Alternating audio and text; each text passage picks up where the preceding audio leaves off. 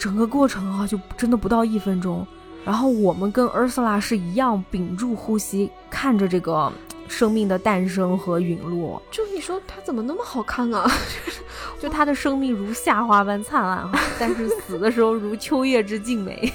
真的就是那种诗的感觉。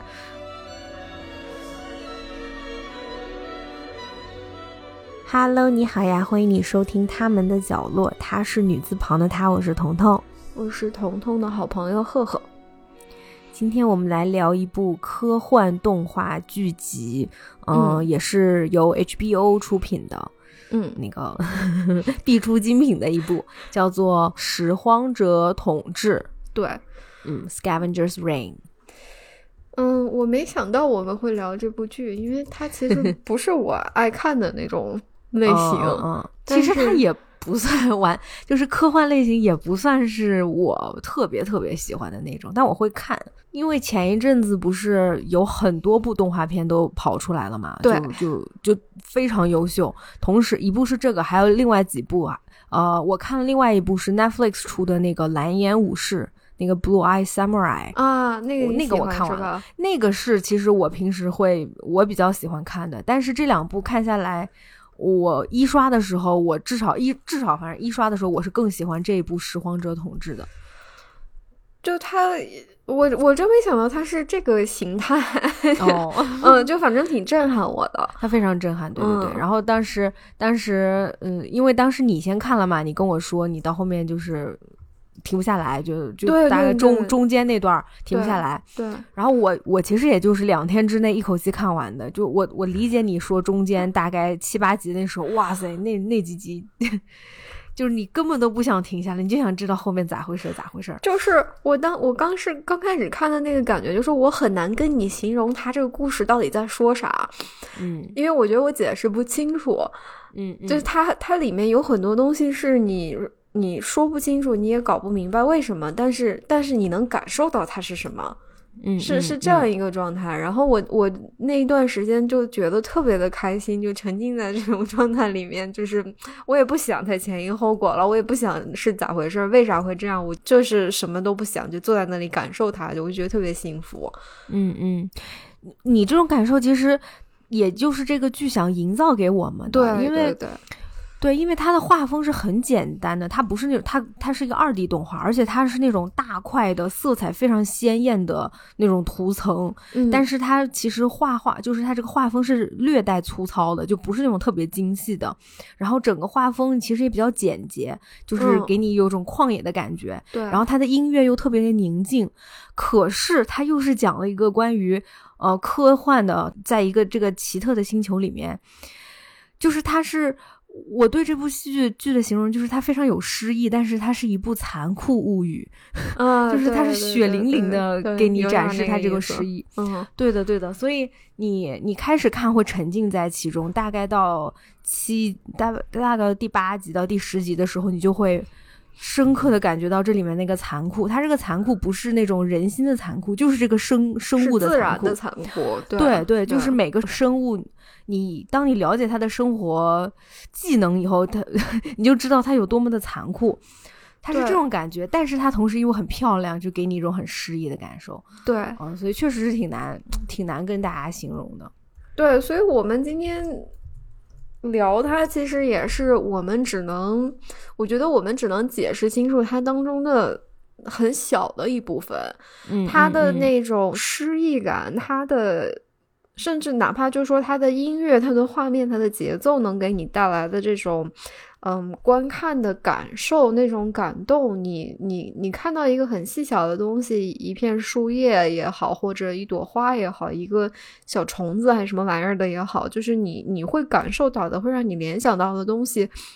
我估计每一位观众可能他的点都不一样，对。然后，嗯，我也估计没有人能把这些东西全部的罗列下来，一一个一个全部解释清楚。就是这个剧，它是真的要，可能需要大家去亲身观看，然后去得到你自己的感受和体验。而且，就这种感受和体验，你也未必能给每一个朋友，给你身边的每一个人都说得清楚。嗯，对对，因为我尝试跟我先生讲这个是什么故事，然后我给他看了一集，他看完就说，为什么啊？这个画风为什么这么粗糙呢？我说你看到后面你就知道为什么这么粗糙了，因为后面那个血腥和就是你知道那种生物一大堆一团的那种乱七八糟生物的那个感觉，你要是把这画的太仔细，我跟你说，你就会吐，你你别想吃饭了，你就。对他，因为他真的是有残酷到，就是你会看到人类的尸体，然后有那种不知道是微生物还是植物还是什么玩意儿，它从人的身上长出来，然后这个但这个人他还是个人，就是他有个人样，然后他又没有人样，就是这种状态，就是还是 模糊一点比较好，就低清一点比较比较对比较人性，对，是你粗糙是对你的仁慈好吗？你要是真是给我搞高清的，就特别有点像那个那那部电影《湮灭》里面，就是有有一部有一部分就是什么一个就是植物在人身上那种缠来缠去，我天，那那个。那个真的不太行，而且因为这主人公他们是在另外一个就是未知，也不算是完全未知，但是肯定是一个陌生星球上面求生嘛。然后他们经常就是需要就是钻到什么动物的那个肚子里面，或者嗯嗯，就是进入到什么东西的内部，然后会对会用那种各种黏黏糊糊的这种东西，就是这个你真的不想看到很很具体的很高清的 画面。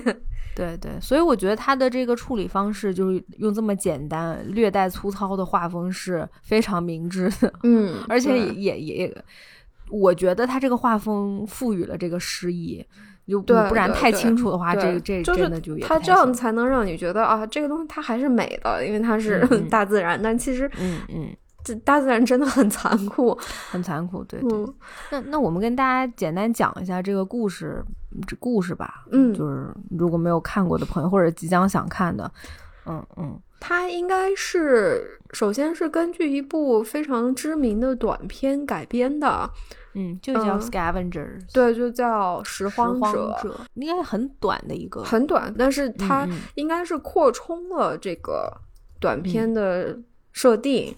然后，对，他是他是原班人马，对，然后也是同样的导演，对，嗯嗯，然后他讲的其实就是就是我们非常常见的这个呃西西方科幻，就是一个那个一个大飞船，它在它拉着很多过货物，然后它在这个茫茫宇宙当中这个漂浮，然后呃因为某种原因，就是它出它的航线偏离了，然后这个飞船的一些就是。飞船上的一部分船员，嗯，通过逃生舱降落到了这个陌生的，也不算陌生，就是一个另外一个星球上面。但是非常非常幸运的是，这个星球的水是可以饮用的，大气是可呼吸的，温度是合适的。然后他们在也是可以的，对，就是这已经是这叫什么？就是比中彩票还难的这样的概率吧？我觉得，对对。然后他们。可能就是四散到这个星球的各个地方，然后在这里其实已经住了一段时间。因为第一第一第一集就给我们交代，他们就在墙上画线嘛，就是五格五格的那个线。然后其实我们就可以看到，他们应该已经在这里可能两三个月了。然后他们非常的熟练，就是这个星球上的这些生物啊，他们长得像机械和生物的结合体。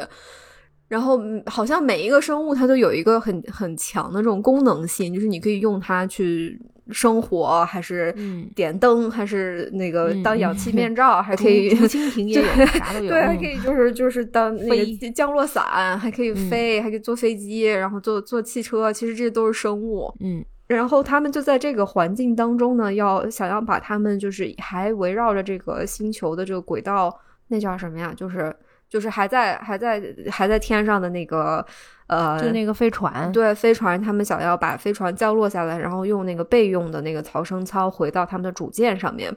嗯，就是大概就是这么几个人，他要徒步走到飞船的降落点，然后开动那个新的那个逃生舱，然后从那里离开，大概是这样一个故事。嗯嗯，对，就是，嗯，首先这几个活下来的人已经是非常幸运的，因为大部分要么就早就死了，要么就是那个逃生舱。跌落在这个 Vester 这个星球以后，他们很快也就因为某种原因，各各式各样花样花样死法死掉了。所以其实留下来这几个已经就是为数不多的。对，我们大概就分成三波嘛。对，其实就是嗯，开始也就那么几个人，反正就是大概他们就分成三波。嗯，然后这三波人他们遇到的生物和生态圈还都不一样，就是对，有的人很幸运，有的人就是那一路倒霉的呀。反正大概就是啊、你看它整个动画片就是根据三组人三这三波人的来故事线来回交叉，就看看哎你这边到哪儿啦？你遇到了什么呀？然后他那边怎么样？他这个中这个中途好像心智有点变化，心态有点变化，他要腹黑了。嗯啥的。嗯，对对对。然后同时也是在这个过程中，我们大概知道了原来就是这个当时这个就是他们这个飞船叫 Demeter，他们这个嗯 Demeter 之所以会出现故障，就是因为其中。嗯，比如说，就其实就是因为其中一个主角他擅自改变了这个运动，就是这个运行轨道才导致的。对。对对对对对。然后嗯我们就知道了他们的背景故事吧，大概是。其实我我看到可能第五六集的时候，我最大的感嗯触就是他们每一个人，或者说每一组主角，他嗯，他所处的那个环境，他遇嗯到的各种各样的事情，他们他们在这个。跋涉的过程当中，他能遇到的事情其实就是人跟自然的抗争，就这么简单。对对对对对对对对对。但我会觉得他的那个自然环境，他遇到的那些奇奇怪怪的神奇生物，其实我觉得他其实当时给我的感受是，他们都在反映这个人的内心，就是嗯外界的环境其实是这个人内心的一种投射。嗯嗯，我觉得这个嗯东西，它其实是吸引我一直观看下去的一个非常重要的动力。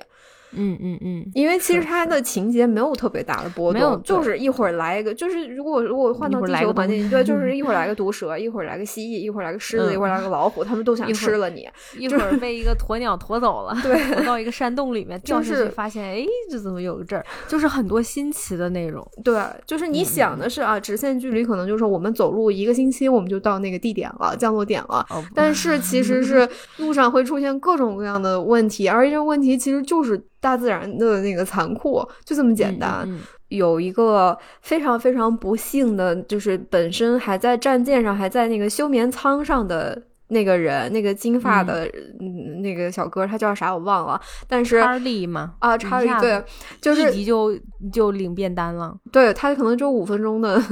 五分钟的嗯戏就便当的这个，就是他的那个直观的感受，他他跟这个星球的第一次的接触，他他有多么的害怕，就是他一睁眼，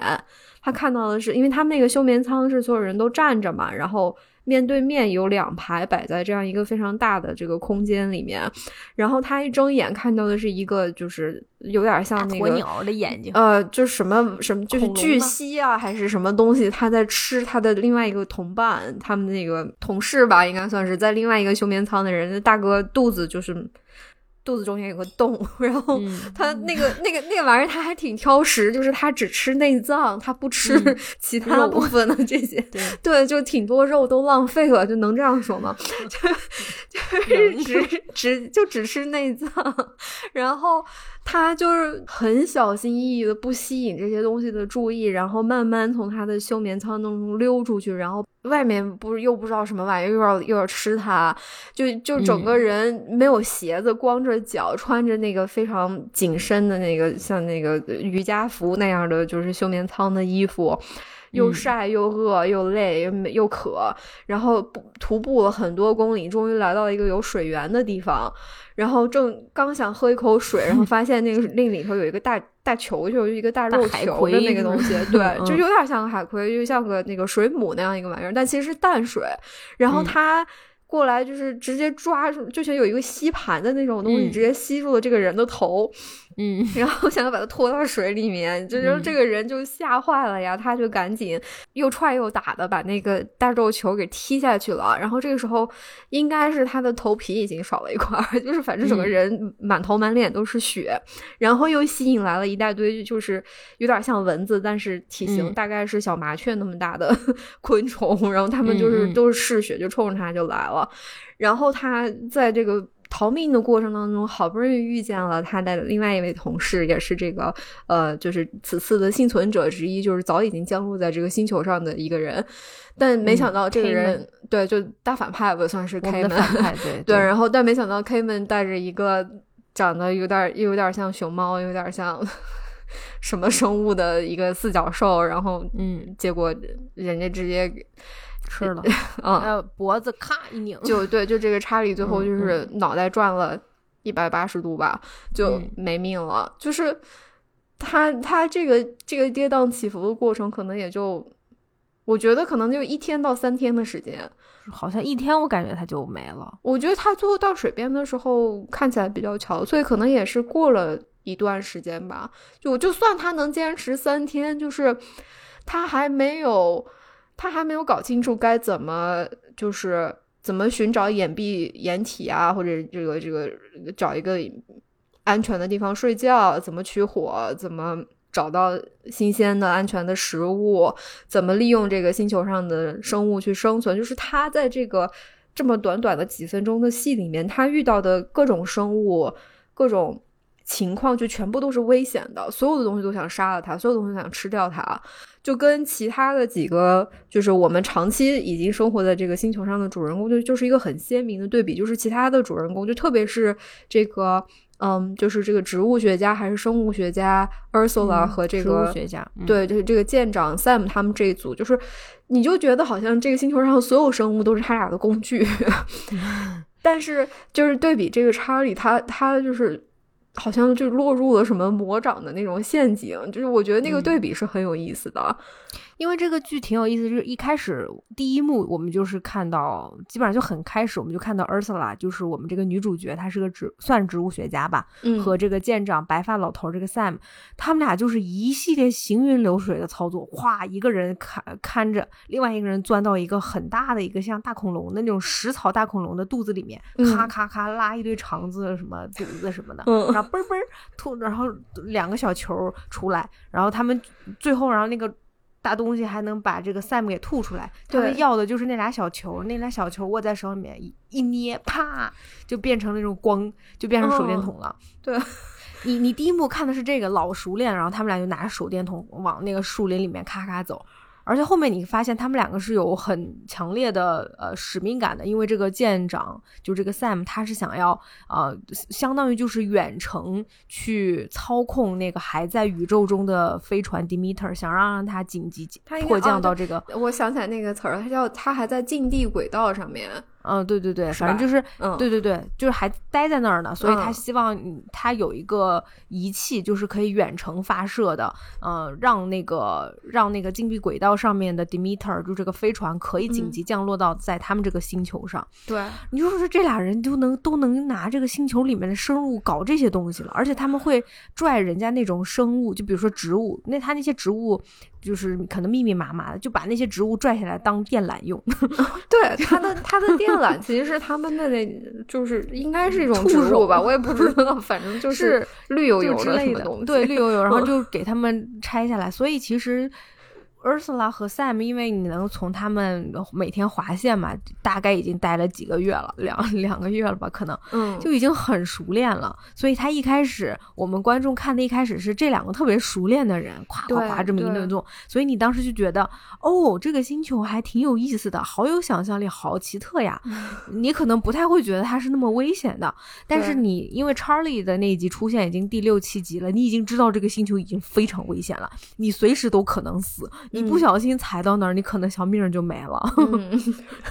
你就在你就知道，Ursula 和 Sam 他们俩是有主角光环的。对，就是在查理的那几分钟啊，我就觉得我要上这个星球就是这个结局。大部分人对，你看，因为你看 Sam 跟 Ursula 后面他们一路走的时候，还发现了他们同事。呃的那个小，他们那个小救生舱和他们同事早已经就就就对，就是那马蜂筛子似的那种 脸了。同事反正身上都都死很惨，对啊，就都死的超惨的。然后就只有他们两个是很幸运的人，所以他们每次都觉得啊，我们我们好幸运。但我觉得这也是主角，就是也是创作者让他们这么幸运嘛。不然的话，你真的 那不能所有人都死了，就是让我们看一大堆尸体，那也不行。是是，对对对。但其实你要说，哎呀，你怎么讲呢？我我我觉得，我觉得说到 Ursula 和 Sam 这个组合，我们我们可以先说他俩嘛，因为他俩毕竟算是算是男女主角吧。Ursula 应该是女主角吧？嗯，怎么讲？她本身是植物学家，然后她是之前在这个飞船上也是，就你看她拥有一大屋子的植物，她在做研究什么的，好像在培育那些植物。对，可能她做的更多就有点像。那种星际农民 那种感觉了。就是他可能在研究怎么培育植物。对，因为他应该是没有，就是这个他在那个飞船上，他是没有一个商业的那种职位吧？就像其他人，就是要不就是有点像一个企业的那个架构，但是 Ursula 应该是专门做研究的，就是他的他的那个在在飞船上的那个呃工作空间相对是比较封闭的。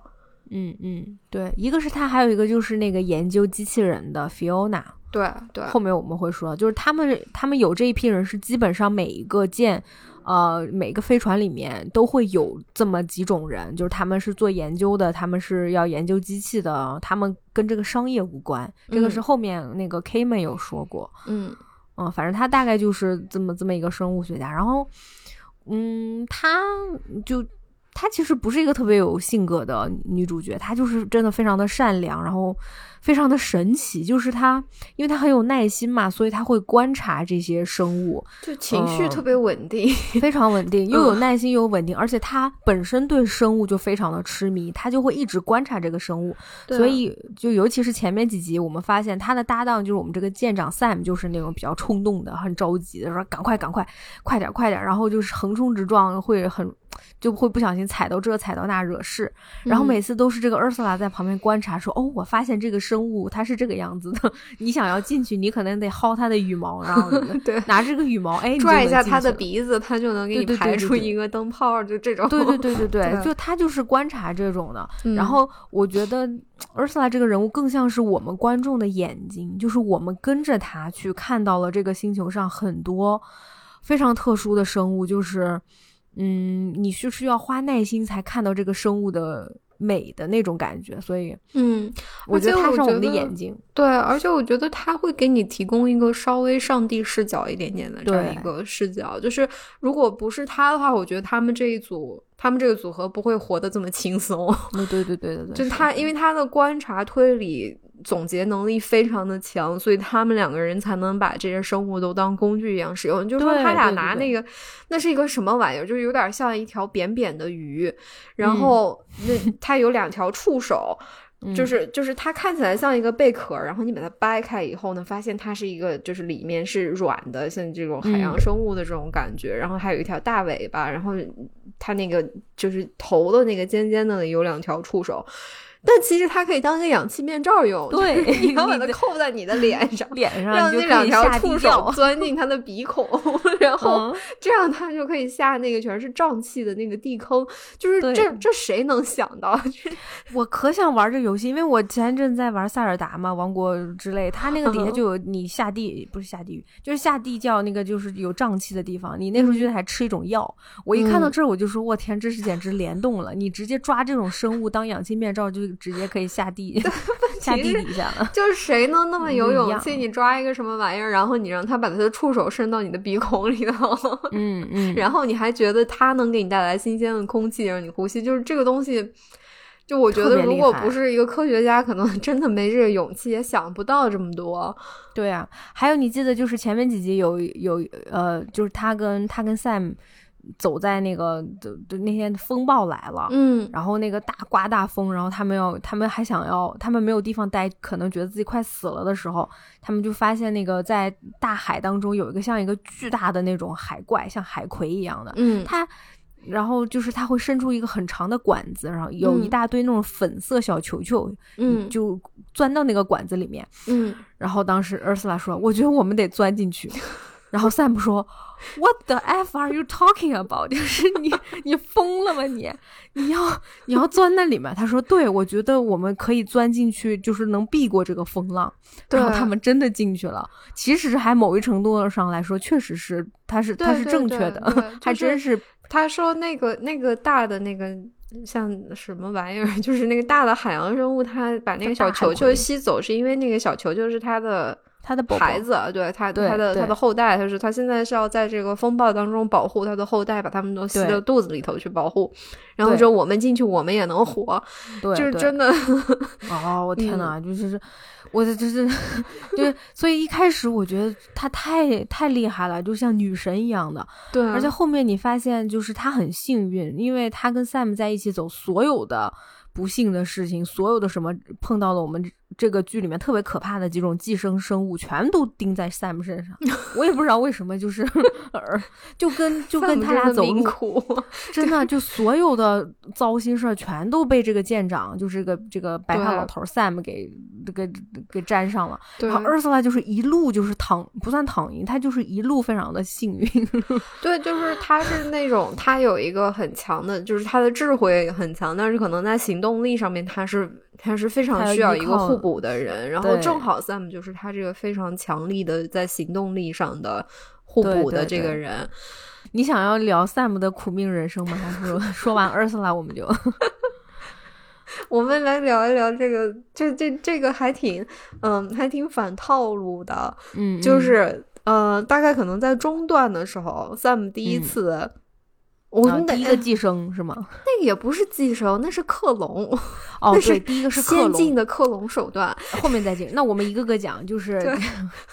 就这是聊一聊这个神奇的克隆神奇的是，我天，太可怕了！就是我觉得这个剧里面最让我感到可怕的就是生理上可怕的两个，一个克隆，一个寄生，全部被这个 Sam 摊上了，而且是一前一后。太惨了！就他反套路，就反在就是 Sam 刚好，然后又被寄生了，又被 对。就你以为这个人已经大难不死必有后福了，然后他又出事儿，太可怕了。我们就先说，我们先说那个灯笼灯笼怪吧。嗯，它是个克隆克隆怪。嗯，它是一个植物吧？嗯，一片树林的那种。对，它就是长得挺像一个灯笼的。它是上面一个白色的，我们我们有可能的话像那个。就是会吃虫子的那个植物，嗯，就是那个是一个大圆圆的肚子，然后像一个底下是像穗儿一样，对对，是一个陷阱那种东西。就是植物如果掉进去，就会被里面那个对对对液体腐蚀嘛。然后你看起来它像是一个一个那样的东西，就是植物呃昆虫陷阱的那那那种植物。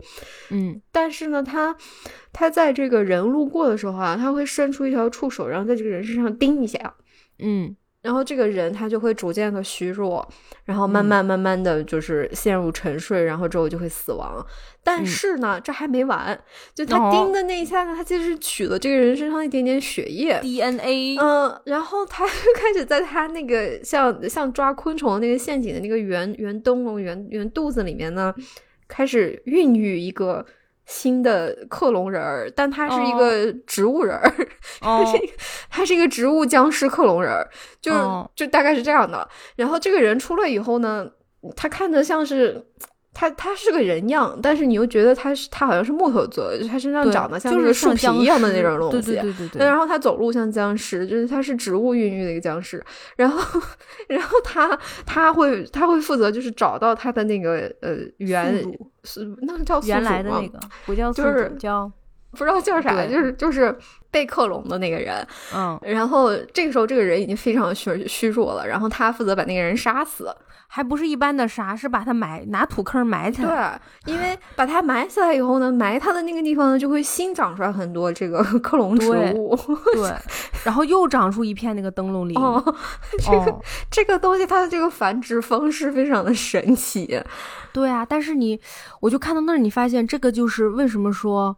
就是这个剧里面。这是残酷物语啊！就那么漂亮的一个小灯，其实挺漂亮。如果我们可以，我们会放照片在下面，就是放它那个剧照。它很漂亮，它很美，但是它为了这就这个生物，它是想要繁衍嘛，它要生存，它想要扩大自己的地盘嘛，它就是选择了这种其实很残酷的方式，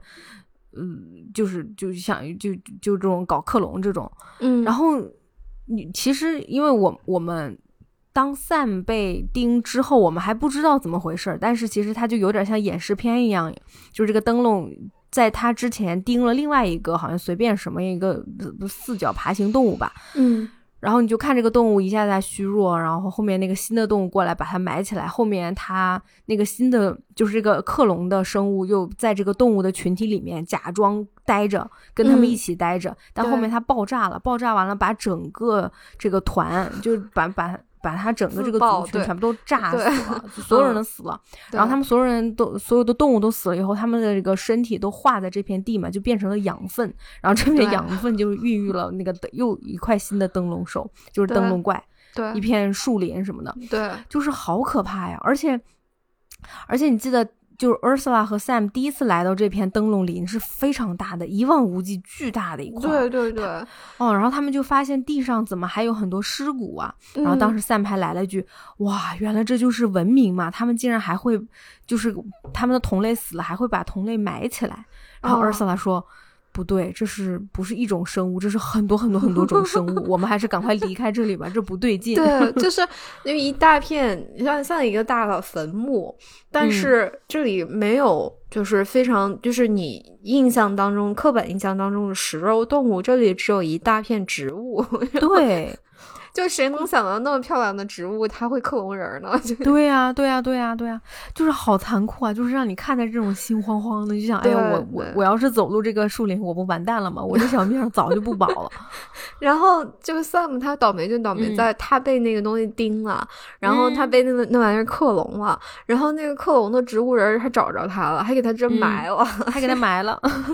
但他没死，他被救了。对。就是 Ursula 及时发现并救了他，然后就我觉得这里其实 Ursula 也真的非常勇敢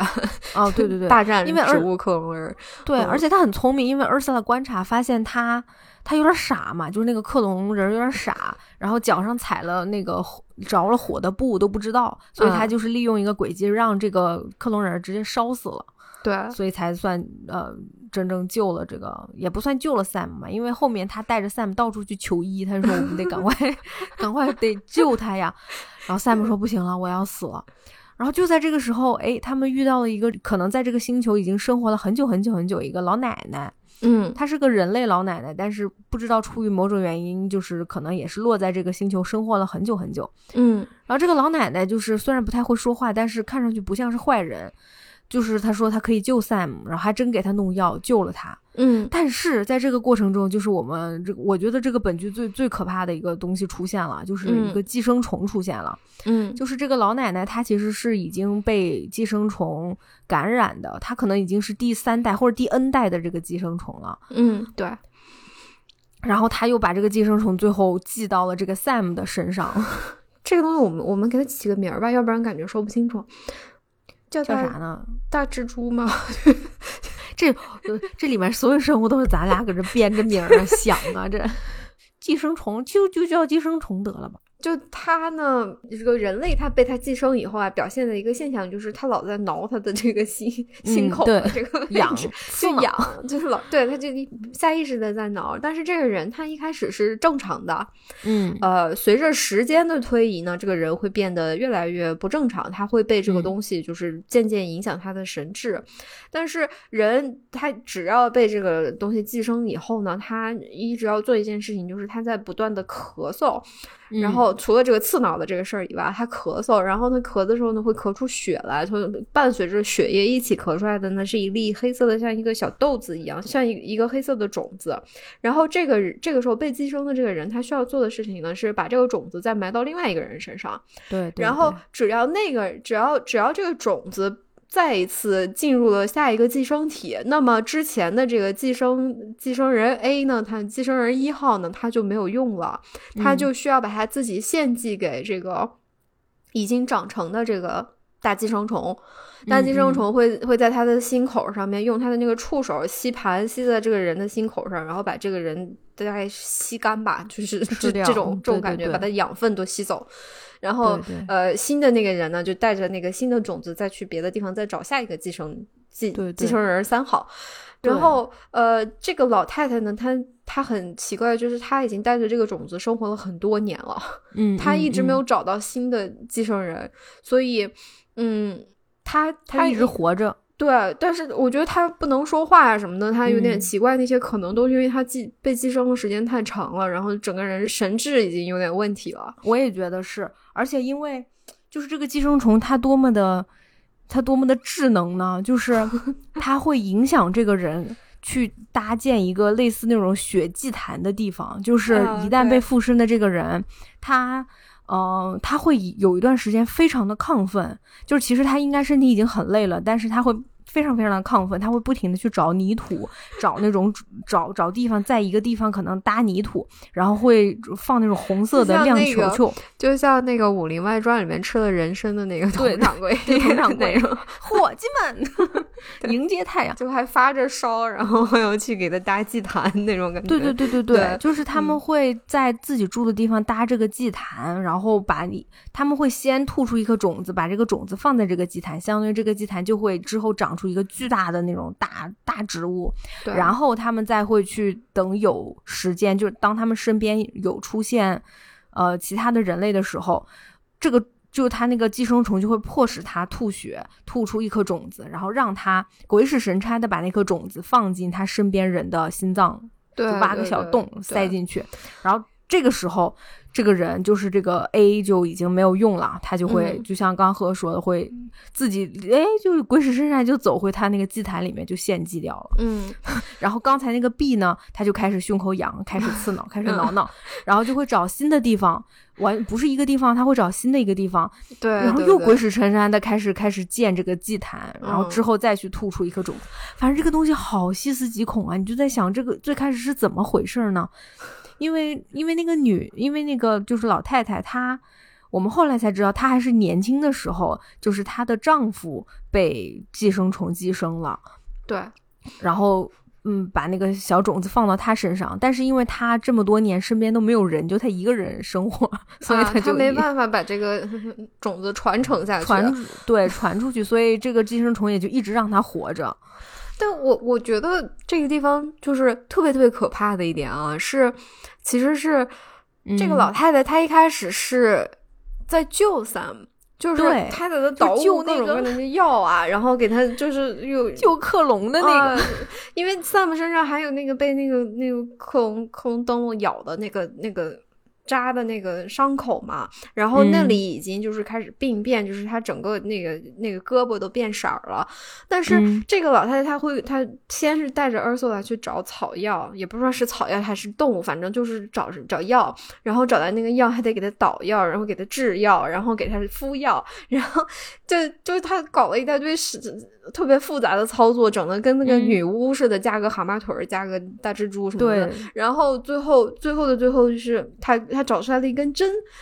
对，因为他又给 Sam 针灸呢，因为在 Sam 胸口戳了个洞，然后他就咳出了，就吐出了一颗黑色的种子，然后给 Sam 塞进去了，就是就就。我虽然觉得有点不对劲，但我依然觉得他这是为了救 Sam。嗯，对我也是。因为直到后面你才会知道，哦，原来他是他他要对 他是在跟在这搞什么某种什么传承寄生虫的传承。但是，而且我觉得另外一个特别细思极恐的点是，这个这个老太太她在某些方面跟 Ursula 特别特别的像。他是还拿着那个老太太留给他的那种指南，就是神奇动物在哪里，真的就是大概这么一本书。对他养花，他继续去研究这个东西。因 为就那个地方，就是老太太住的那个地方啊，就是他那里就是已经其实已经像一个这个本地化了的 这样一个环境，就是它有各种各样的这个本地生物，然后嗯。分门别类的，然后都养的特别好，很很茂盛。然后，嗯，然后他也就是积累了大量的资料，就相关的这些信息什么，他有很多书啊、本啊，都摆在那那个地方。然后，我我我当时觉得特别奇怪，就是 Ursula 一到这里，然后他一一方面是跟这个老太太絮絮叨叨，就说啊，特别谢谢你啊，你救他怎么怎么的，就问很多问题，但是老太太没有办法跟他回应，但是他。他是一点没把自己当外人，就是他好像进入了自己的舒适圈一样。他在这里转转悠悠的，对，然后还去后面那个房间看一看，然后还在这里翻这个资料，然后然后观察各种各样的东西，就是感觉这是他的实验室一样。对对。再到下一集，就是就是他这个剧集去给我们解释这个老太太是怎么被寄生的，这个整个故事前因后果的时候，你会发现年轻的时候那个老太太跟阿苏拉长得也特别像。对对对，爱好也一样，然后各方面都。就是我觉得这两个人有一个很明显的那种相互映射的那个关系，然后这一点是让我当时看我就觉得特别可怕。我就是觉得这个阿苏拉最后会怎样呢？但是，呃，因为第一季的结局就是我我们俩私下里也觉得就是好像没有不像是一个真正的完整的大结局的样子。嗯，它还有第二季。，对，所以我嗯现在、我非常我我我非常重点关注 我和苏拉这个人物，就是我我觉得他今后的走向可能没有那么简单，嗯，也可能是我想多了。也可确实可能想多。我觉得这个主创没有，虽然她 Ursula 是女主角，把她捧得很高，但是这部剧里面所有人物里面，Ursula 是一个几乎没有任何成长的，就没有不是成长，没有嗯什么变化的，就她是嗯个其实还挺平的人物，也没有什么大的优点，也没有什么特别哦，她有很多很多很多很多的优点，就是她没有什么特别大的缺点明显的缺点，就是他没有他没有，我们看不到他内心的挣扎，就是因为他其实是在就是这个这几个人跋涉到飞船降落点的这个过程当中，每一个人他的前史跟他现在的嗯。处境都是有一个非常明显的对照的这个关系，就是甚至你能看到某些因果，但是嗯。Ursula 是一个没有基本没有前史的人，我们只知道他有家庭有孩子什么的，嗯。然后、但是他从来不提这些。然后他，你也感受不到他就是特别强烈，他想干什么，他想实现什么，他他有没有很强的回家的欲望，这些东西我们现在目前都看不到，所以是是，我不知道主创是不是准备给 Ursula 有写这些东西，我的感觉是没有啊。我觉得他们可能就是把她塑造成一个因为 因为完美的女主角我。因为我今天重新刷第一集的时候，就是。而索拉不是在那个地地坑底里面，他不是吸入了那个瘴气吗？然嗯后他在那个地方的时候，其实他看到的也可，我现在理解是幻象啊，因为因为如果不是幻象的话，就说明二索拉真的死了，然后整部剧都是他的一个梦，那我觉得也不合理。不太就嗯就就我们就说他是幻象吧，就是是他整个人被那个这个地方的那个生物，不知道是菌还是植物什么东西寄生，然后他像那个尸体一样，就是他身上开始长出各种各样的东西，然后他嗯变成了一个半人半嗯星球半本星嗯球的这样一个本地化的人，就是他那个是在有暗示什么吗？是在说他最终会和这嗯里融为一体吗？不知道哎。不过因为这一季最后，你感觉 Ursula 她在这个星球上生活的挺开心的，对，就是我觉得他可能挺愿意留的来的要要回地回不是他不是没回地球，就是他没有一个很强的要返回的愿望的那样一个人。对，这也就是为什么你看他跟 Sam 这个搭档，虽然他们两个很搭，但是他们每次吵架的这个呃最大的原因就是 Sam 说：“咱快点走吧，我们得赶快赶去那边，赶快赶到 Demeter。”然后这个时候 Ursula 就说：“哎呀，我就觉得这个也很好看，哎呀，那个好像也挺厉害的啊，你 Sam 你要感受，你要感受这个星球咋地的。”然后 Sam 就不理解说：“I don't care, I don't want to know，我不想管，我就是想回家。”但是 Ursula 完全都没有说那种很急迫的感觉，所以其实我我一直是觉得他他是我们的眼睛，同时我觉得他也是好像已经属于这片星球了。他好像不想回家的那种感觉。对，对嗯，我我们说说呃小小浮游人儿吧，就是这个嗯是、我我我觉得啊是所有的生物里面最震撼的，最 就感人的一幕，对，对对，这个也是我们透过 Ursula 的眼睛看到的。也正是因为有 Ursula 她这样的这么有耐心、这么爱生物的人，我觉得我们才有机会看到这一幕。不然你嗯要是跟着 Sam，你这辈子都看不到，直接踩死了，真的就是直接踩死。对，对，就大概是那那一集是 Ursula 跟 Sam 他们被困在了，他们好像也是在地底下，他们被一个大鸵鸟驮进了地底下，好像是吗？对，那是在对地底下，然后他们看到一种，就是前面都是像那种被钢丝就很粗的钢柱一样，嗯，就就是就围起来的一片地方。但是后面 Ursula 发现，你只要拿着那个羽毛，就是那个大鸵鸟的羽毛，哎，那个柱子就会突然像生物一样打开来，给你让出一条通道，你就可以走他。的二维码，然后让你通过那种感觉。对对对对，嗯对，所以 Ursula，然后他跟 Sam 就通过这个走，然后走的途中，他突然发现其中有一根钢柱冒出一个，就是有有光亮发出来，对然后前然后 Sam 在前面叭叭走呢，他就没走，他就直接停下来看着那个那个光亮是咋回事儿。嗯，然后后来发现那个光亮它是一个闭合的花朵，像一个很大的那种大霸王花一样，所以嗯尔斯拉就是稍微诶，他就碰了一下，然后碰了一下那个霸王花，歘就打开来，里面是很多那种蓝色的触手，像海葵那种触手，嗯然后那些触手唰就也翻开来以后，里面有一大堆那种金色的，就是发亮的小球。然后，然后那几个蓝色触手就把那个小球全部都吸起来，丢在空中。他们就一下子有点像那个宇宙当中很多星球一样，哎，那个小球就都在空中，对吧？对，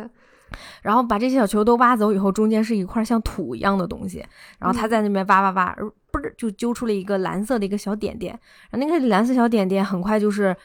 长大，发现你发现那是个小蓝人儿，就是嗯皱巴巴的一个那种一小虫，但是它是四脚的，它有有两它有两只手两两两条腿的那个小蓝人儿，眼睛那么大，眼睛就就跟 E.T. 那种大眼睛。对对对，还挺可哦，爱的。然后那个小、嗯好可爱，然后小狼人看着站起来以后，就拿着大眼睛看了 Ursula，看了一会儿，嗯。那个小狼人突然诶举起了他的小手，就是虽然他很小，但是他那一幕就像很像一个伟人，他就举起他的手，然后他举起手，同时呢，其中一个蓝海葵就是呃递给了他一个金色的小球，嗯，然后那小蓝人拿着金色的小球放在手中，啪就把那个捏爆，捏爆它就变成了一个红色的一个像一个小钥匙的东西。对，然后他就把那个地上的土掰开来，发现中间整个花中间是一个有点像金字塔凹凹进去一个金字塔的一个，就是那么那么一个像钥匙孔。他把嗯那个小球放上去，然后啪一摁，就是突然间整个花朵就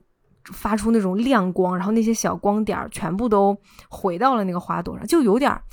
咋说，就有点像那种花朵授粉的感觉。对对，就是也是在繁衍吧，我觉得对是是一个繁衍仪式，对，是是是，然后相对那小那些小球，一下子小亮球就是之前可能刚生出来，但是他们现在一下子就呃成熟了，就回嗯。到这个花朵上。嗯。但是同时，这个小蓝人瞬间就衰老了，就它本身是那种蓝色的嘛，然后一下子嗯。就变成那种深灰色的皱皱，巴巴的，皱皱巴巴，就本嗯来这个就长皱皱巴纹了脸那嗯啊、本来皱巴的脸上就更加的皱巴了，然后他就 他就叭倒在倒在那个黄就很虚土堆上，弱的，你都能看到他哦。那个啊那一下，对，就就当他摁下了那一下，授粉完了以后，他叭就倒下来，缩成一个嗯团儿，就有点像小孩儿那种，就是可能嗯就是出生的小孩儿那种，但是他是缩回了一个团儿，然后变变干了，对，然后那些其他那些触手还把它埋了，就把它埋了，把它埋到黄土上，对埋好了以后，最后那个小蓝色小触手也回去了，这个这朵霸王花就歘就关上了。嗯整个过程啊，就真的不到一分钟。然后我们跟 Ursula 是一样屏住呼吸，看着这个生命的诞生和陨落。就你说他怎么那么好看啊？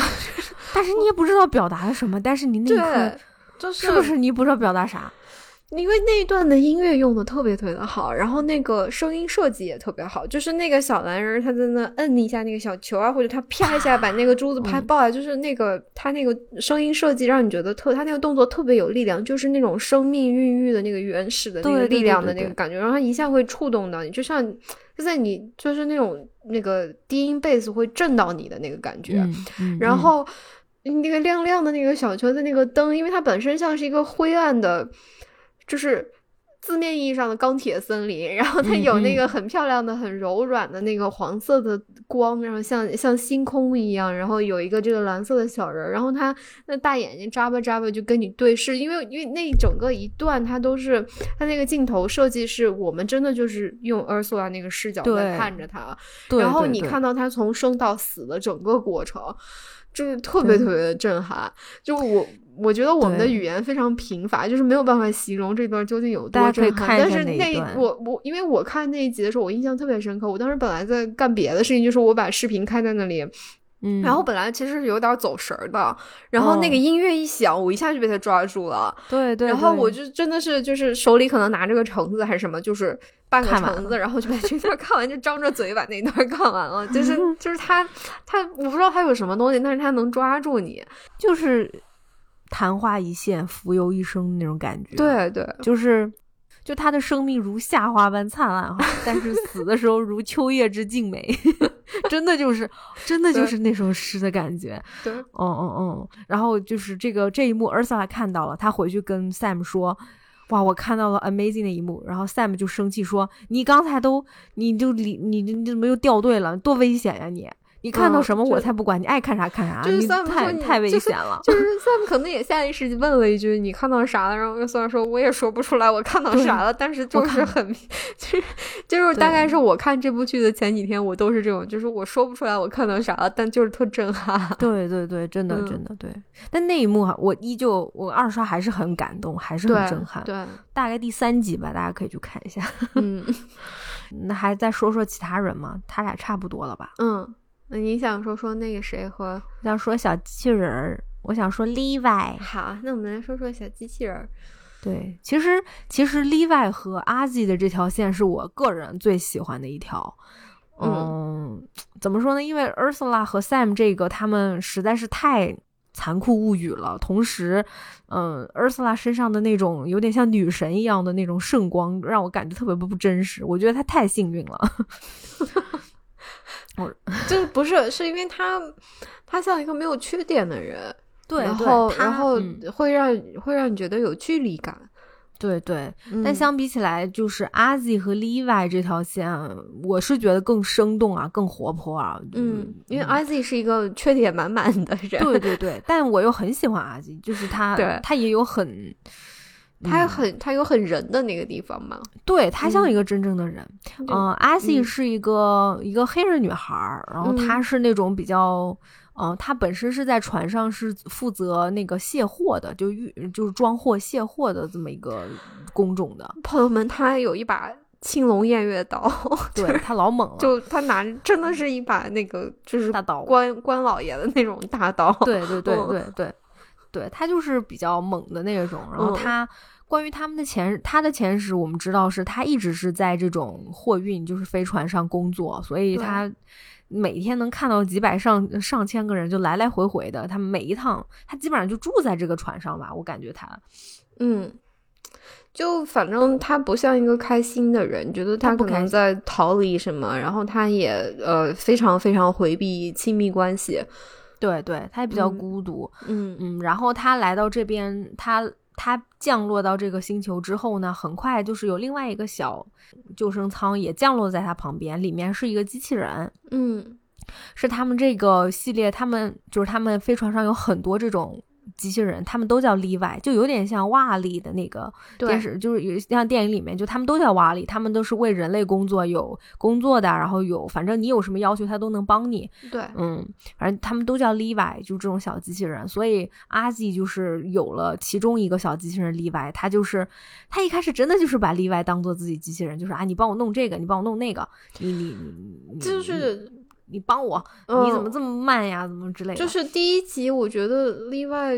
有就是一个很明显的一个努力，对他就是这样说嘛。嗯，是的，是的，就是他，反正阿纪也就一直把他当做努力，但是很快阿纪就发现这个小机器人开始不对劲，因为。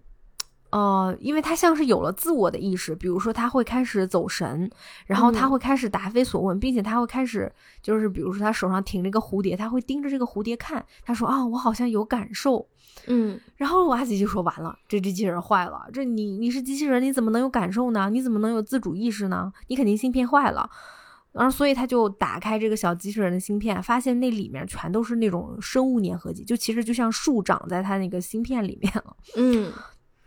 反正然后黏黏糊糊的，嗯，对，黏黏糊糊特恶心。但是后面他就想要帮这个小机器人清理这个生物粘合剂，但是小机器人也非常不愿意，说你你把我这个东西拔了，我疼。嗯，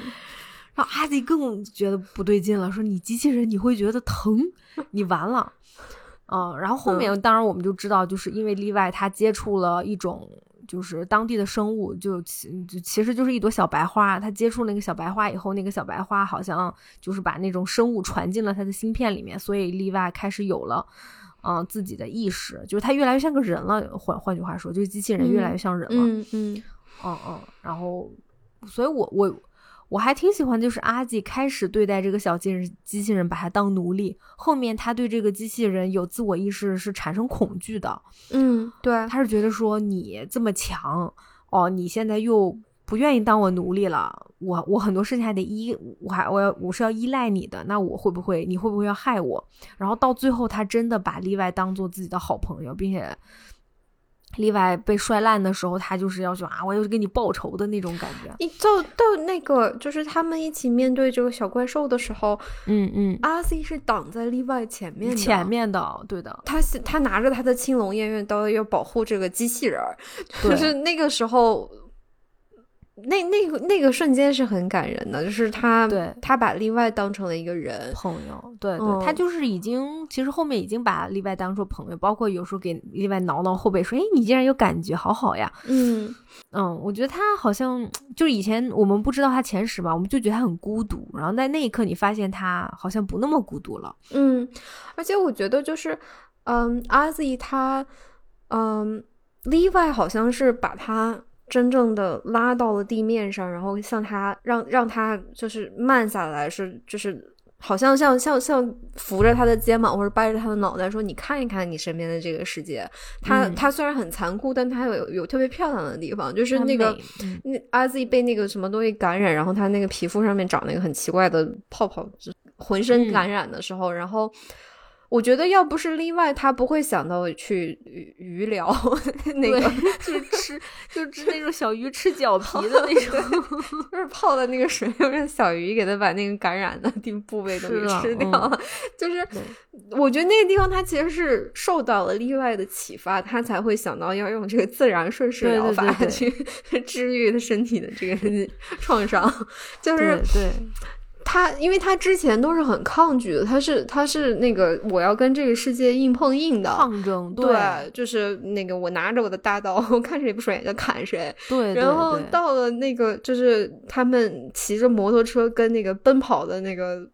角马四足动物，对，像像是那个非洲的什么牛啊那种东西一样。然后在在那个时候，就是例外，其实例外当时就是已经被，就等于是被这个。神神奇白花就是有有点像寄生了吧，就是反正他他已经能够感应到这个星球的一切了嘛，就是他在教阿 Z 说你要跟他们的这个，你要你要听他们的脚步，然后跟着他们的呼吸，跟着他们这个族群的节奏，Go with the flow，对，你 顺着他的节奏走，然后就是他是一步一步的带着阿 Z 说你要去观察这个世界，你还是要感受它，然后你。这样你才能够在这里生存下去。对啊，因为后面这个小机器人，它它它它被摔，它被摔惨了，就摔成 碎片。但是后面，呃，这个星球的生物又把它所有的碎片都。粘合在一起了，所以后面他重生了这个小机器人，然后他重生完了以后，就真的就是变成这个星球的原住民了，他就完全融入外才是这个故事大女主，她重生了，然后她又获得了这个超能力，对对，而且她就是她，她真的重生，然后她整个面貌都，她就整容了，你知道吗？她就身上长满了各种树，她是一个植物和，就是她相是相当于植物生物和这个机械。合在一起的一个这么一个混合，这个 fusion 赛博人，嗯，对他这他是后面真的是变成了这个赛博赛博人，然后他还有自己的一片地，他开始呃种地、养花、养草，后面还养孩子，就是种那种小白花，小白花种孩子，真的那个小白花。但你不觉得那个小白花孕育小例外的那个过程，跟那个大灯笼孕育那个植物是一样的？是一样的。对呀，就是这个也是后面我们录节目之前就在讨论的，因为这个。这部剧里面一直就是说，让 Levi 有了自主意识的是他一个小白花，就当他的小手碰了那个小白花的时候，就就有点像那个 E.T. 里面，对，就有点像那个人跟外星人一下有了连接，在这儿就是这个小机器人跟这个小白花一下子 有了连接，就有，说的好听也是连过了电了那一下，对对，说好听也是过电，说的不太好听就是他也其实被那个小白花给附体给给寄生了，就这个白花吧，就是。它会，它会开在尸体上，对，任何一个死亡的东西的尸体上面都会开一朵这个白花。但是这个白花它其实是有，它有寄生这个无机体的能力，所以它能够寄生在例外身上，然后它后面还寄生在了那个逃走的那个飞船的逃生舱里面。嗯嗯，就是因为它很美，它是那种纯白色，然后发着那种淡淡的荧光，然后它又很有。他有他有超能力吧，等于他赋予了这个例外超能力，他好像是就是目前我们看到的结果是，他像是这个星球的意识的一个。一角一样，好像这个星球本身它是一个有意识体，然后它它这里有这种善意的生物，就是假如从从这现在目前的视角来看是善意的生物，就比如说这些小东西把这个例外重新拼凑起来呀，然后这个善意的这个白花啊什么的，然后它还有恶意的那个生物，然后它其实等于说这个星球的意识操纵着这个善意的生物和这个善意的例外，嗯，打败了这个。嗯，反派吧，就是故事里面的这个恶意的这个生物，但是，但我我又就是这是让我最困惑的一点，就是我我现在还是没有办法，我不知道该怎么看待这个白花，就是因为它的这个寄生，它它它在这个例外身上的这个生长，然后最后它嗯，就相当于重塑了例外，也可以说是他给了例外一个新的生命，也可以说是他控制了例外的一部分意识。或者就是因为其实是例外现在的这个意识，他现在这个自我也好，他的灵魂也好，他采用的是这个白花的视角，是这个星球意识的视角，并不是说例外是一个纯属于他自己的一个意识体。对，不是，尤其是最后一集，对，因为最后一集例外成为大 boss，例例外也不算大 boss，例例外就是一个拯拯救者，因为最后例外是发现阿比。啊，受伤了，他拿着他的血条就跑去救救救阿比，然后，嗯，就后面我们这个剧里面的大 boss 就是那个那个大虎，就是 K 们，相当于这个反派 K 们和那个大四角兽，就吃的贼老胖的那个，就是后面是例外把他们干掉了，然后在干掉他们那一瞬间，其实是那个小白花，是那个小白花的能量发出来，然后那一瞬间你会发现它有一个。呃，有一个就是快剪，它快剪的都是这个星球上发生的事情，星球上所有的生物的一个记忆在哇，就里面像像走马灯一样那样过去来，那个记忆不是例外的呀，很多根本都不是例外经历过的呀，那个就是这个星球上发生的所有的事情，就好像是这个小白花，好像遍地的小白花这个信息共享出来 的那个记忆，对啊，就是所以我想说的就是。就是这个小白花，它赋予例外的这个灵魂，就是例外等于说，在从例外自己例外自己的解释是，我在这里，我是在这里出生的，就是一，嗯，他的意思就是说，我的我的灵魂是在这里出生的，我是在这里萌生出自我意识，然后我成为了一个真正的人，对，但是他他采取的这个视角和他的立场，他他的立场是小白花的立场，但是我我现在一直在问我自己的一个问题，就是我。就是我们，我们一定要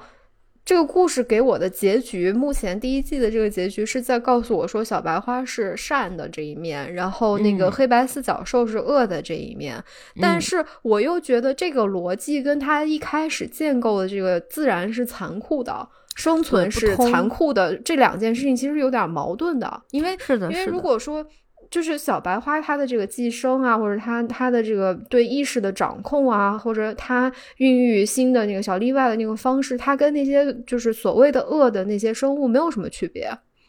小白花，你看最后例呃也是为了繁衍嘛，因为例外最后有了自己的家以后，他种了一大片地，上面全是小白花，然后每个小白花那个拔根就跟拔萝卜一样，连根拔起来，底下就是一个新长出来的小例外，就是一个小那个蓝蓝绿蓝绿的一个小东西，就可能这个小白花的根儿，它长在那个小泡泡里面，就跟那个。僵尸僵尸植物人三个长在那个那个的灯笼泡泡里面，其实很像，我觉得就是形态上面都很像，然后模式上面也很像，就是它也是为了繁衍，它也是为了生存。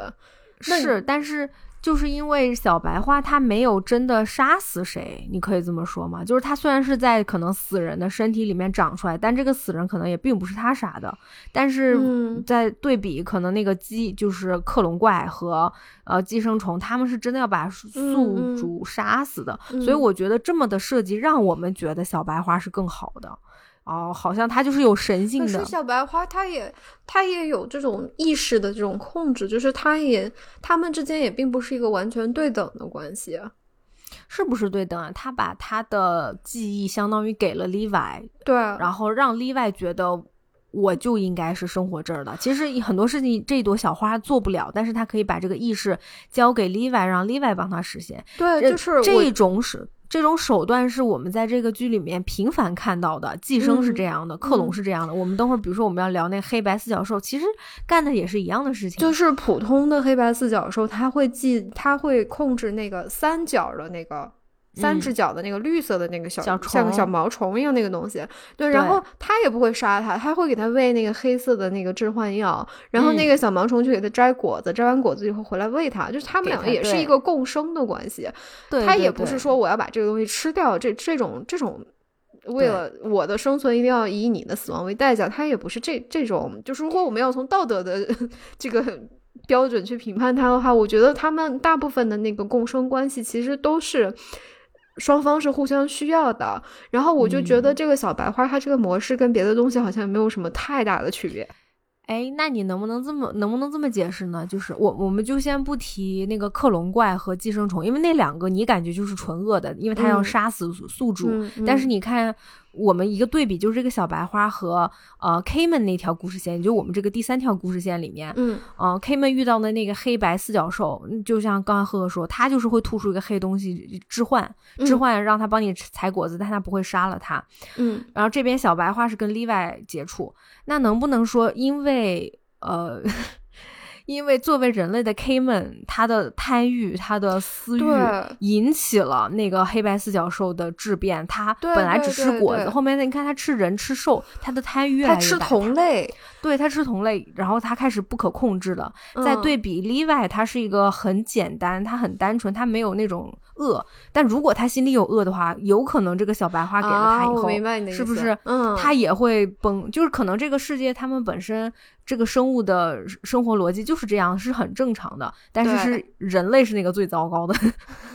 就是他 选错了，他选错了宿主，对，他选错了。如果然后被宿主给反哺了，对，就对对对。比如说这个，对，比如说这个碰小白花的是 K 们，或者是那个 Chris，六六就是那个很自私自利的那个，相对于比较很冷血、很冷血的，对。可能他有了这个能量，他就完蛋了。但是你你觉得特，我觉得特别有意思的是，主创在设计谁碰过这个小白花的时候，一个是例外碰过，还有一个人差点要碰了，是那个 Barry。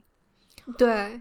是当时 Barry 看到尸体上长出个小白花，他想碰它，但是他没有敢。但 Barry 是个什么样的人？Barry 是一个，嗯，他小的时候可能受过一些创伤，反正是个，嗯，他我感觉是不是智商还是不是？就是他感觉有有点 不是智商，就感觉他有一点儿，他像是问题。没有，他是他想在一个那个很封闭的世界成长，所以他的认知是很。有点局限，是嗯，是这样吧？他智商是没有问题的，他就是稍微有那么一点，反正有有那么一点点呃幼稚的一个小小孩吧。就是你感觉他不是在一个健康的对和平和的环境里长大的。对对，但是那个小孩是一个非常善良、非常暖心、非常仁慈的一个小孩。嗯，就是哪怕他跟就是我们这剧里面一个比较自私自利、比较猛、比较强悍、比较自我为中心的 Chris 一起生活、一起他们一起做任务，但是其实这个 Barry 是个很好的人。然后这个 Barry 想去碰那个小白花，当然他正要碰的时候被 Chris 叫上了。但我就在想，如果他碰了小白花，他他会。变得像 K 们那么坏吗？我觉得可能也不一定哎，因为他，嗯，可能他是心里没有那么多恶吧。但是，可是那个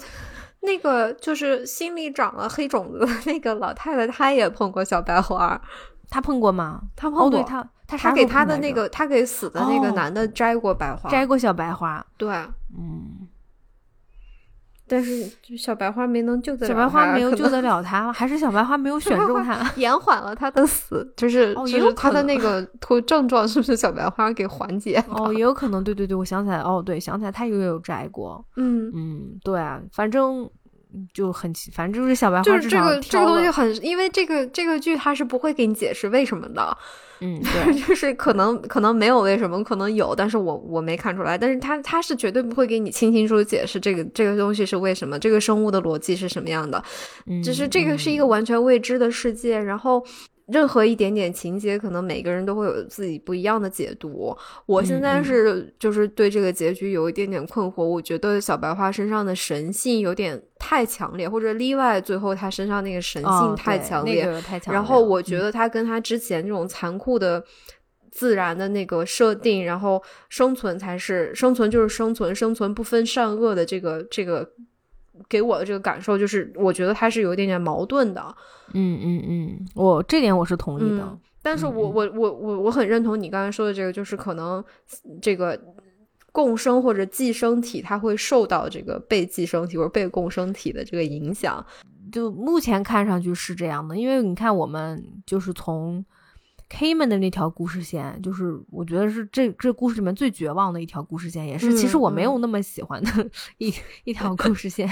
来说，他就是嗯，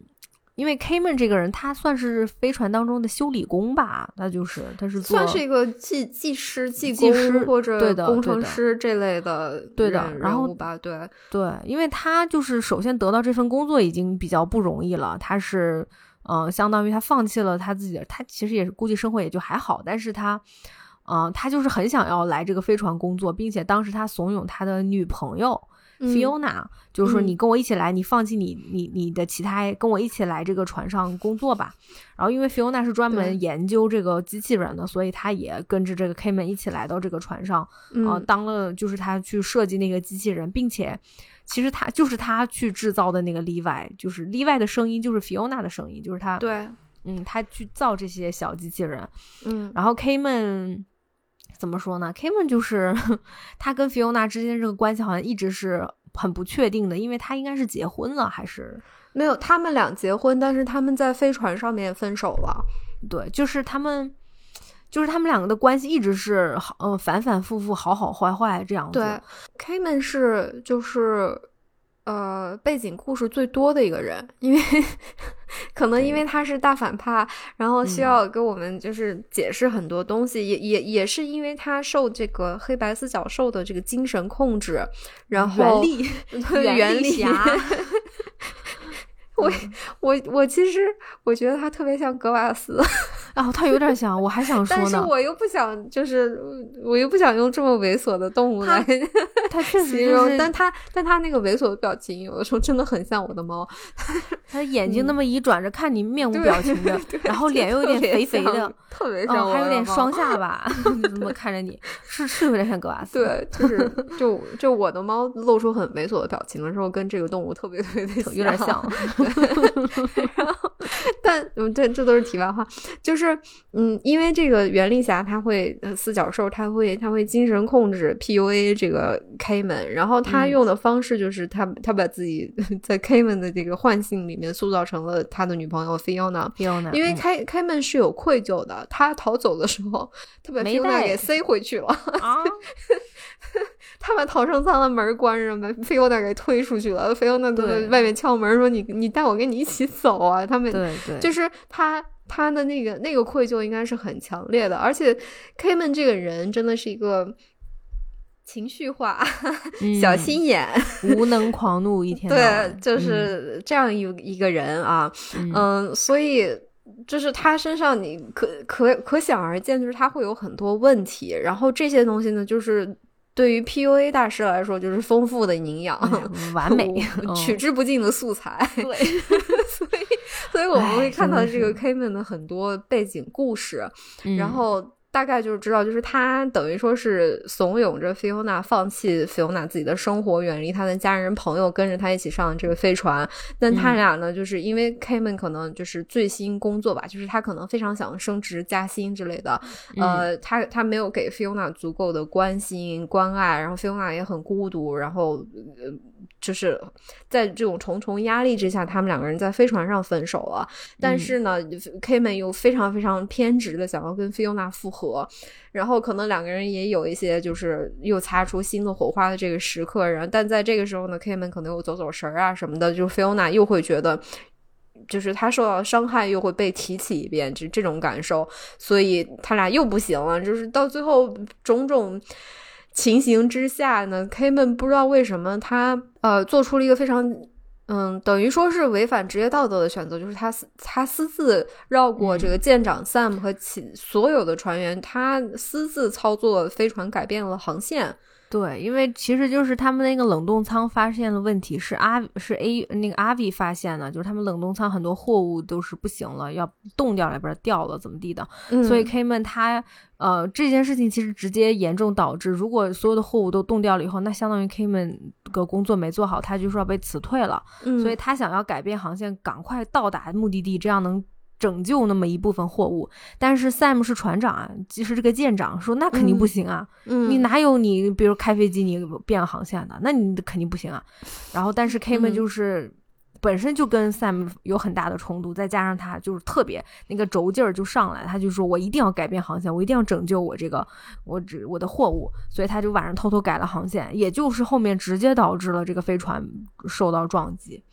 嗯，对，就是飞船出事，大家，嗯，死的死，伤的伤，坠落星球的坠落星球，这些事情全是 K 们的错。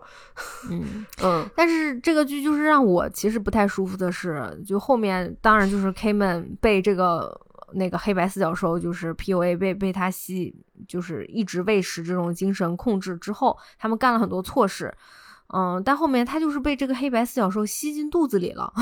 吸进肚子以后，好像这个黑白四角兽跟他就融为一体了。就他的梦想变成了这个四角兽的梦想，四角兽的梦想好像就还是四角兽梦想，就是四角兽受受他影响了呗，对对，被他毒害了。对，四角兽就到处去找 Fiona，就就去找，而且四角兽不希望 K 们离开，因为 K 们想走嘛，所以四角兽说啊，我可能大家觉得我要跟 K 们在一起，这是我的奴隶，所以他就 把一切能让 K 们他的奴隶，反正吃了他的奴隶吧，反正就是他后后面还去毁坏飞船，毁坏所有。能够改就是让 K 们离开的那个人，就包括那个 Charles 查查理，就是我们故事一开始说那个金色那小孩刚出来一天，拧拧反了。对对对对，就是因为那个查理跟了 K 们说啊，你还活着，我们要快走吧，我们快离开这里。然后那个黑白四教授一下子就把 K 们不是那个查理脑袋给拧了，就是他不想让 K 们走，反正大概就是这样的。但是到最后。啊，K 们啥事儿没有，就是 K 们没有死，K 们最后还是完好无损的活了下来，并且 Ursula 还把他叫叫过来当自己的助手，就是相当于 Ursula 也知道他的所作所为，但 Ursula 原谅了他。没有，他们大部分人都是只知道片面的他做了什么，没有人知道他他全部做了什么。Ursula 是知道的，因为 Sam。跟 Ursula 叭叭叭叭讲，他俩在一起。你记得有一次 Ursula 跟 Sam 说说，你我们不是说好了吗？我们不要提 K 门的事情了吗？不要再讲 K 门的所作所为了。你是说他就是飞船呃出事儿这个事情是？啊，对对。但是，嗯，这个事情就是你也不能掐死他。那倒是啦，就是 就是 K 门他在船上，其实他在后面这个小社会里面，其实他他有点像一个。在劳动改造的这个状态吧，也不能完全说他是。就 Ursula 收留了他吧，算是。对对对，嗯，就是反正就是让他活了下来。然后我感觉他好像也没有，他也没有成长，他也没有真的放下，他也没有忏悔或者怎样，没有忏悔啊，他也什么都没有。因为我觉得这个事情特别奇怪，其实是四角兽这边。对，很奇怪，就是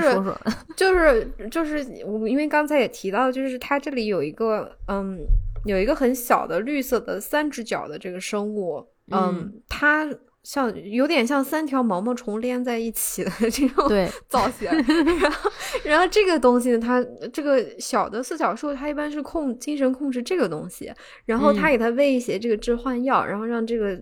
三三角毛毛虫去给它拿去给摘果子，然后摘回来以后喂它，然后它再给它喂一些致幻药，就他们俩是这种关系，然后这个这只。K 们的这只四脚兽呢，他一开始找到 K 们也是让 K 们去摘果子，然后 K 们不知道为就在那一刻那个无能狂怒爆发了，情绪化了，感觉那个树上那个猴子笑话他了，然后伤到了猴子给他他高贵的自尊，然后他敏感的内心没有办法承受，然后他就拿一块石头给那个猴子砸死了，然后他把猴子给了这个四脚兽，没有摘果子，然后四脚兽也没想就把猴子给吃了，然后过两天 K 们给他抓来一只更大的四脚兽，就是。让他同类相识了。那个时候，我觉得他有点像，就是四角兽其实是 K 门内心的贪欲，然后他自己在喂食他自己的贪欲，然后直到有一天，就是我我一开始的理解都是，直到有一天他的贪欲吞噬了他。嗯，但是我我觉得他们俩之间，就是这个故事如果透露的话，他最后的走向其实是。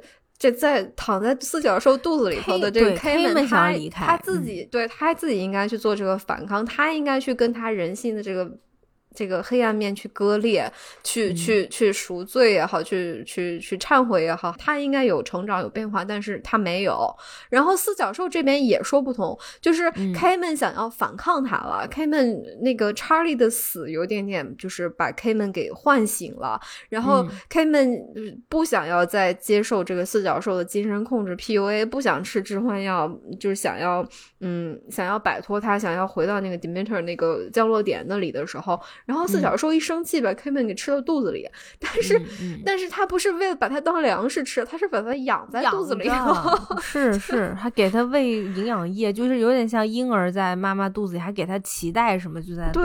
然后他，然后四角兽就是他，他吞噬了 K 门以后，他等于成为了那个 K 门的那个恶念的那一面，就是。执念的那一面，然后他，但我不知道为什么他为什么不愿意让这个 Demeter 其他的人离开这个星球？他为什么要阻止？就是他要他要摧毁一切的那个，就是可能逃生用的这个对对逃生舱啊什么的这些东西。然后他怕，其实他的目的是不让开门离开。对对，这个我不明白。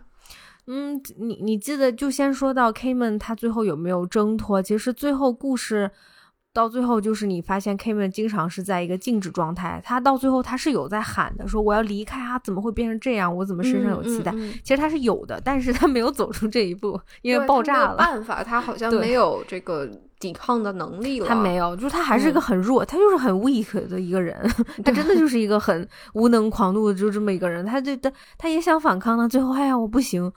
然后再说回那个那个大的四角兽，我觉得他好像他确实真的挺奇怪的，就是他不想让我，我觉得他摧毁那些所有的仪器，就是为了不想让 K 们走。但是其实 K 们几斤几两，我感觉他也不是很清楚。K K 们根本 K 们根本都走不了，K 们这个人太 weak 了。就用 Chris 的话说，你真的太 weak。也可能是因为因为开门给他打死的那只大的四角兽，就是霸凌过他的那个大的大大四角兽，然后他心里一直觉得 K 门是个英雄吧？可能对，所以我后面觉得他跟 K 门的关系更像是两，嗯，就开始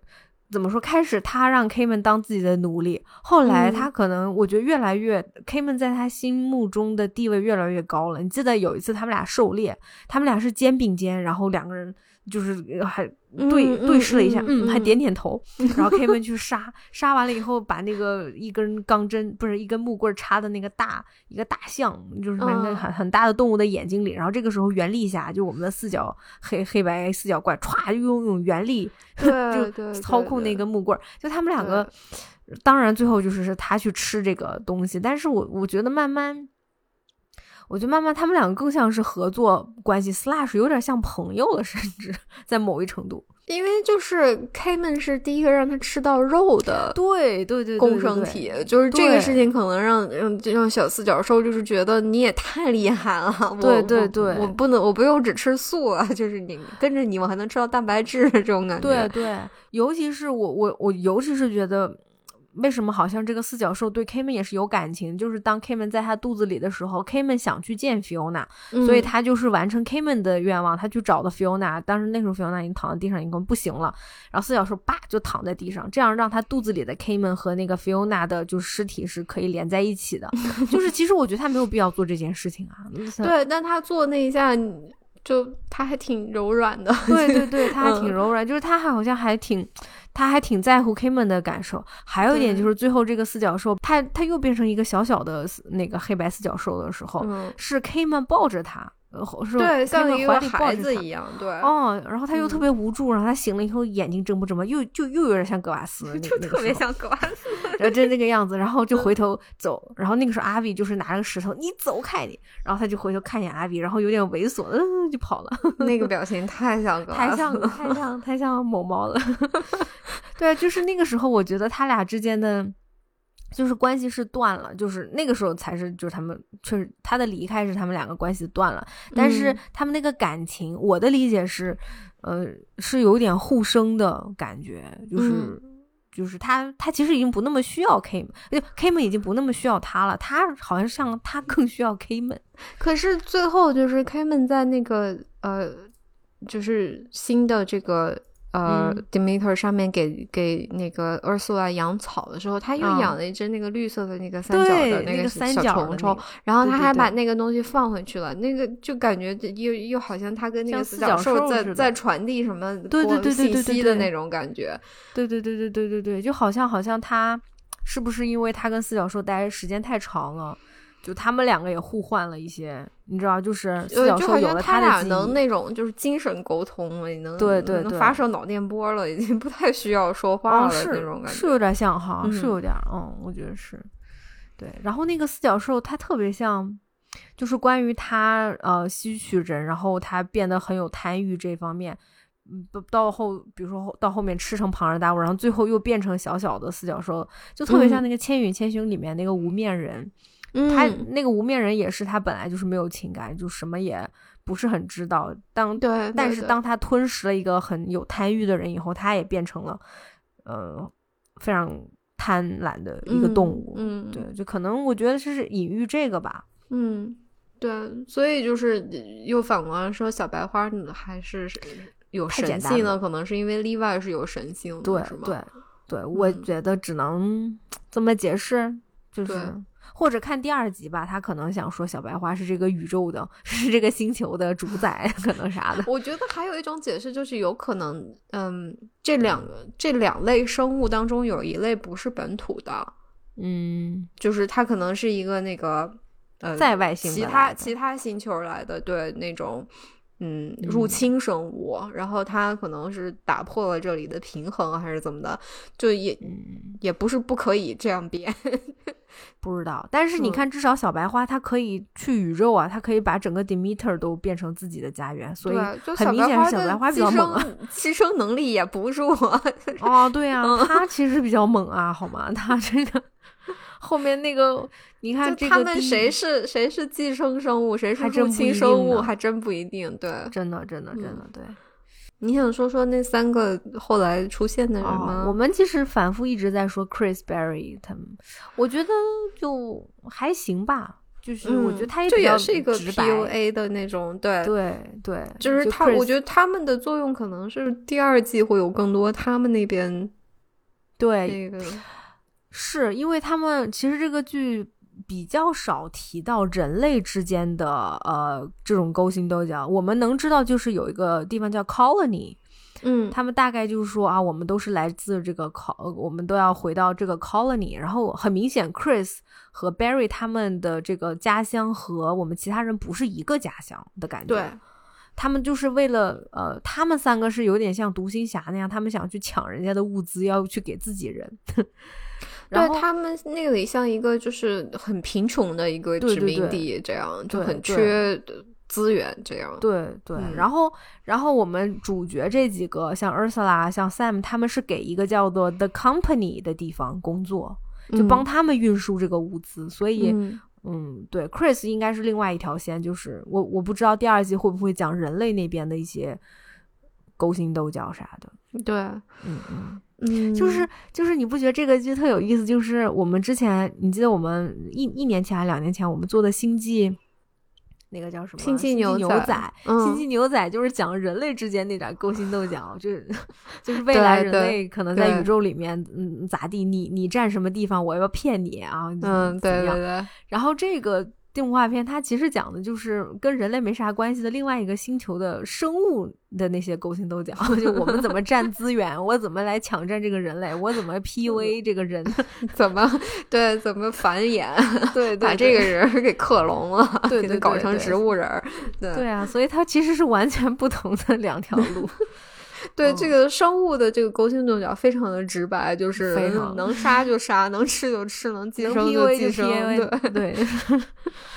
对，所以也挺不一样的。我我不知道我们有没有那个，是不是有的人没有看这个剧被我们说的晕头转向呢？然后我们可以尽量，比如说我们说的小白花，或者我们说的那个就是小浮游人儿，我们看有照片可以放放在，给大家嗯描述一下。对，也可以给大家对比一下那个黑白小说对，跟还有斯之间的相 似性。对你还有想说啥的吗？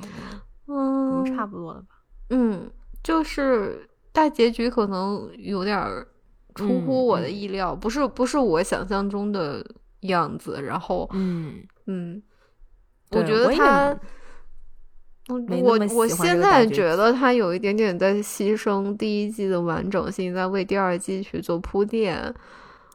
嗯嗯嗯，我是觉得他可能不想搞得太残酷吧，就是他最后还是给你搞一个很向上的，大家好人战胜了坏人，嗯的一个感觉，然后大家都开开心心的，嗯，嗯，就像要过年要包饺子的对对就是有那种感觉，就是就还得到了就，包括大家对 K 们也包括救赎，所以我跟你讲，我为啥。比较喜欢那个那个阿 V 呢，他就是看到 K 们一点好脸儿都不给，嗯，就是 I don't know and I don't care，就是他看到 K 们就是那个那个眼神对嫌我没弃的那个砍死你，已厌恶的。经够给你面子了。对啊，对啊，但 Ursula 就是他真的能原谅一切人，他就是包包容一切。就是对你很难很难，我我是阅读不到他有什么情绪，所以我会觉得你你是原谅他了吗？你还要你还要关心他，还是要帮助他走出他的 trauma，还是要怎么的？但是你就是他配吗？他不应该。对啊，嗯你觉得 K 们值得这这种谅解或者什么，或者他值得啊！对啊，我也就那觉得不那那几个肠子都被拔了出来的人，对啊坟，头草还没长起来啊，坟头草可能已经长起来了，那个尸体上都长草了。但是就是那几个人还在外头看着你呢，就是你能这么快原谅他吗？对啊，反正，哎，而且我真的是觉得 K 们这个人物真塑造的就一点儿。一点魅力都没有，我都啊不知道他菲奥娜看他什么，就怎么会？哎呀，我我觉得 我真的是不太理解，所以我我太不喜欢这个人物了，就是他整个设计的就呃对他就是一个没有任何优就是点嘛，对人没有任何值得喜欢的地方。他也不是，就是真的是编剧没有给这个人物编出，就是赋予他什么优点。你就比如说 Sam，他他他的优点缺点非常明显啊。就我觉得，得这个剧里面很多人优点缺点都是很明显，哪怕是我们的反派 Chris。就是那个女性领队，她嗯其实是很猛的。她的她她很理性，她很刚强的那一面是，那这是她的优点呀。嗯，但我觉得 K 们好像就没有给这个人物什么优点。你说他帅气的外貌吗？没有啊，很就是很瘦弱，很很那个不太行。然后性格反正又好总是这么黑暗的、很阴暗的，然后又很软弱。就是我不知道为什么编剧要把 K 们塑造的这么，就嗯，是这么让你觉得不堪，然后最后反正还是救赎了。反正如果大家觉得 K 们有有有啥优点，就是嗯，他他很喜欢表演深情，然后这个这个事情可能会骗到一些人，这也不是优点吧。对，就是哦对，会让而且他很多人误解他是一个深情的人，但他其实是在表演深情。他不表，他不深情啊，他对反正反正我就是觉得这个人物设计让我有点搞不懂。嗯，嗯嗯我我同意。嗯嗯，嗯，反正还是我希望他是在在第二季再憋大招吧。或者第二季就这个人物不要给我写了，就是 写点别的人物吧。得了得了那个什么长庚组什么的，是？是是是是，就不幸去世吧。对，就真的 move on 吧。就我觉得这个人阑尾，炎了什么的。对啊，这嗯人物就写的已经没有什么。如果他能再嗯写出花来，可能还不错。对对，反正反正就这样嗯吧。我们还是推荐这部动画片的吧，动画剧哦，肯定是，还是很推荐的还是很值得看的。嗯嗯，对，就是它非常的奇特，我觉得是我近几年看过，可能算是最奇特的科幻动画，嗯，科幻类型的剧集。嗯，就是它的声音、音乐都很好听，是很有很有沉浸感。嗯嗯，然后它真的非常非常非常有想象力。我们今天提的几个动植物就是可能比较有代表性的，但是它每一集大概都能出现二三十个那种你想都想不到的小小动物、小生物什么，而且嗯很多都不太一样。对，而且细节嗯里面会有很多小彩蛋，就很有意是的思。对，是的，是的，是的，是的。嗯如果你可能，因为我反正至少我是对什么生物也不是特别了解的，但是如果呃哪些比较了解生物或者植物的朋友们，你们可能会看到很多类似的，就比如说这个这个生物它是借鉴了哪几种生物 合并在一起的，对对，所以大家还是很推荐大家去看看的。嗯差不多了，嗯，感谢收听，那我们下期再见啦，拜拜。拜拜。